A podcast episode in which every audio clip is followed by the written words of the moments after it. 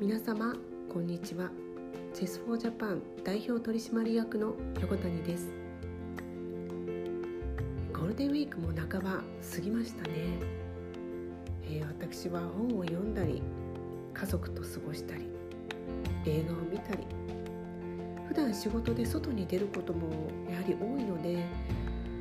家の中を結構楽しんでおります。え、この時期雑草の勢いとかもすごいので庭の手入れも今毎日しております、え、今日はですねベストセラー作家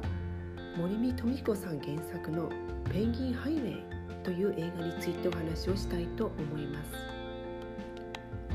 この映画はですね主人公で、えー、小学校4年生のあやまくんという男の子が登場します。え、とても研究熱心な男の子で何でも調べるんですね。で彼が通う歯医者さんそこにお姉さんがいてですね彼のチェスの先生でもあるわけです。そしてどこかミステリアスな雰囲気もあるんですね。で彼とこのお姉さんはカフェでチェスを楽しんだりしているわけです。その描写もですねとても素敵なんですね。である夏休みの時にですね突如ペンギンが街に現れます。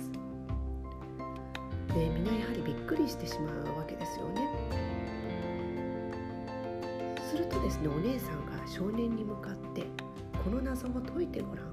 どうだ君にはできるか？という不思議なセリフを言うわけです。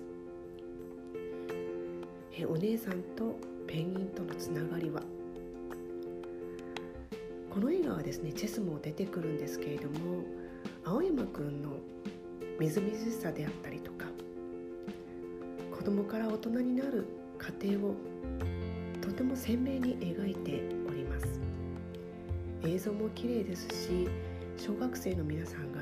楽しめるのではないかと思っております、えー、ぜひご覧になってみてください。ではまたごきげんよう。